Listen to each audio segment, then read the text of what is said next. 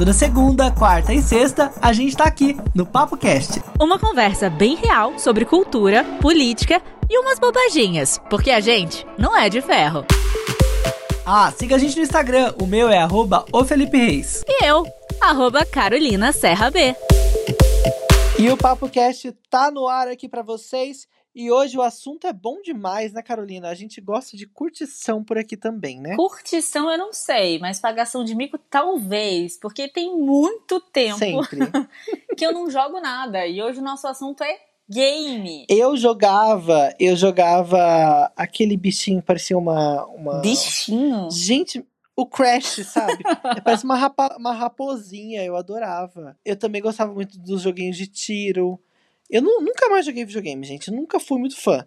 Mas meu pai comprou falando que era para mim, mas ele que queria jogar. Ah, igual aqui em casa. Eu jogava às vezes, mas eu nunca fui muito fã, não. Eu gostava muito de Mortal Kombat, de Street Fighter. Eu gostava muito de Sonic também, daquele System 3, sabe? Eu já tive o Dreamcast que você tinha que comprar um negócio todo original, então nunca tinha dinheiro, só tinha o, o, o, o jogo que vinha no, no negócio mesmo, que ele não aceitava jogo pirata.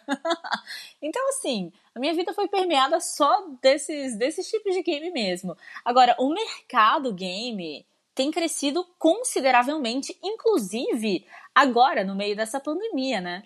Olha, para você ter uma noção, praticamente 80% dos brasileiros já tiveram algum contato com algum game, seja por algum joguinho do celular mesmo, ou por uma experiência um pouco mais hard user. E no geral, esse, esse mercado traz uma puta grana que a gente nem imagina. No Brasil é o 13 terceiro maior mercado de jogos eletrônicos do mundo. Já são movimentados mais de 1,5 bilhão de dólares por ano só nesse mercado. Eu tava vendo uma estatística que ele já tá na frente do mercado da moda no Brasil, para você ter noção de como é um mercado que fatura muita grana. É, até 2022 o mercado deve crescer 5,3%, principalmente impulsionado por jogos de, de celular mesmo. Isso é muito incrível, né? E a indústria de games no Brasil conta com um público de mais de 76 milhões de jogadores. E todos eles querem novidade, né? Ah, esse jogo é bom. Ah, isso aqui é legal. Ah, esse, esse jogo aqui é diferente por conta disso. E eu fico pensando assim, que para mim, no mercado de locução, tem muita coisa também, né? Porque cada vez mais esses games, eles vêm super sofisticados e tem a tal da localização que é a dublagem, né, desses jogos. É muito legal. Movimenta não só a área de tecnologia, mas todo um setor cultural. Ó, tem time que faz uma puta grana com esse negócio. Inclusive, são mais poderosos do que muitos times de futebol já por aqui, viu? Eu conheci esses dias um time que chama INTZ, que é um time muito famoso e que ganhou os últimos campeonatos mundiais e que joga League, League of Legends que é um jogo que dá para jogar tanto no celular como no computador e assim, tá bombando.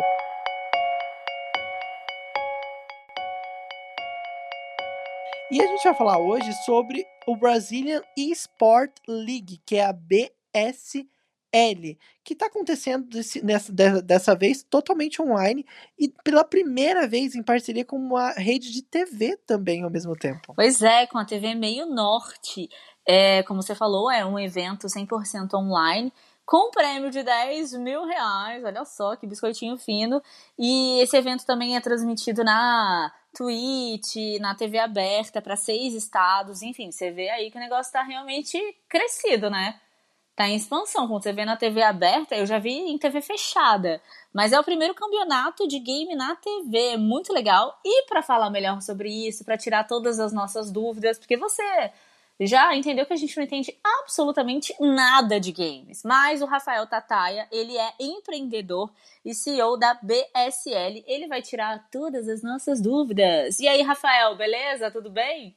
Oi, Carol. Oi, Felipe. Muito legal estar aqui com vocês no PapoCast, conversando sobre esse tema que eu curto pra caramba, que é o esporte eletrônico, e desmistificando alguns preconceitos que existem nesse universo. Rafa, conta pra gente, como que funciona o campeonato de game? Então, um campeonato gamer pode acontecer de duas formas. A primeira é você jogando em casa, do seu próprio computador ou videogame, que é o chamado campeonato online.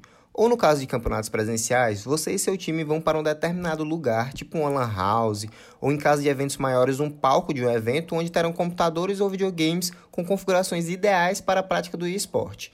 Por conta da pandemia, muitos campeonatos estão acontecendo no formato online, como o campeonato que está rolando agora no MN Games, um campeonato que foi idealizado para apresentar o esporte eletrônico para o público da TV, sendo esse o primeiro campeonato do Brasil a ser transmitido em TV aberta.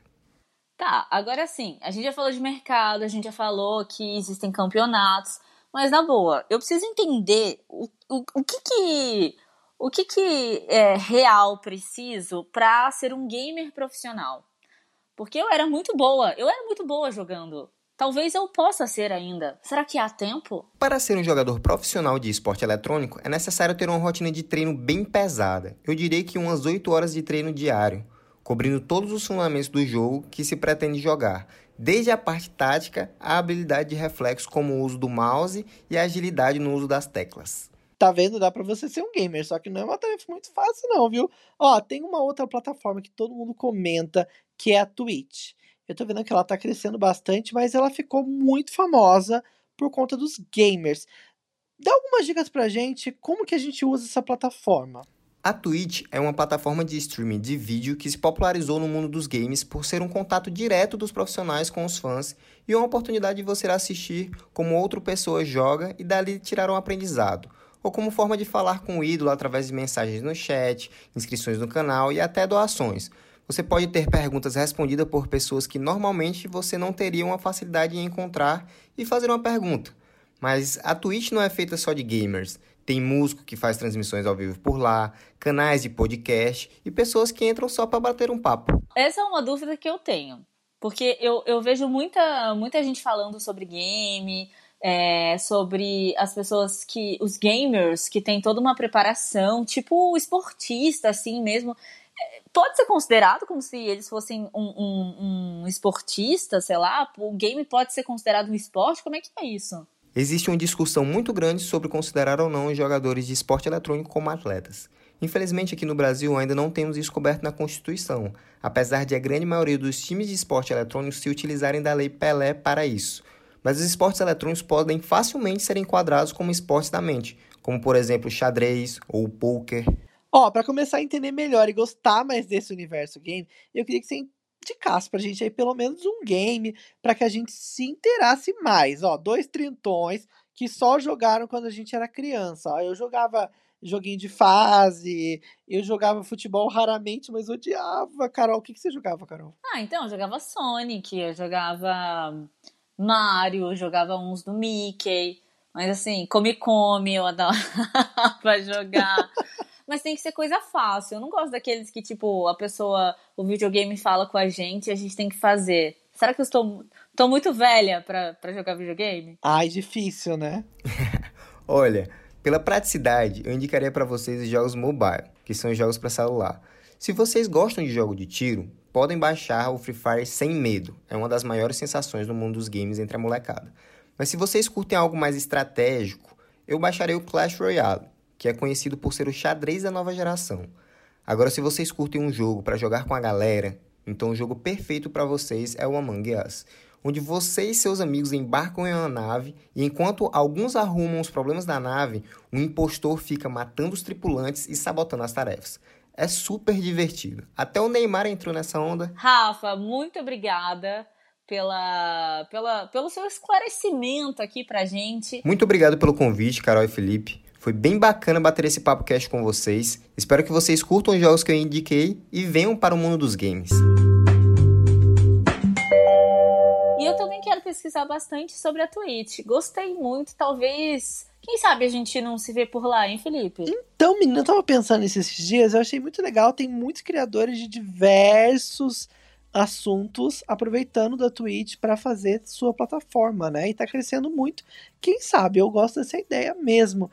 E eu fiquei muito feliz em ver que tem uma galera ganhando uma puta grana, viu? Não é mais um joguinho bobinho não.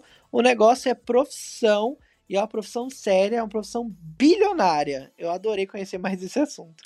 Valeu, gente. Então, ó, lembrando que esse assunto tá aqui, mas a gente pode reverberar ele também lá no nosso Instagram arroba o PapoCast. A gente espera vocês lá. Beijo, gente. Tchau.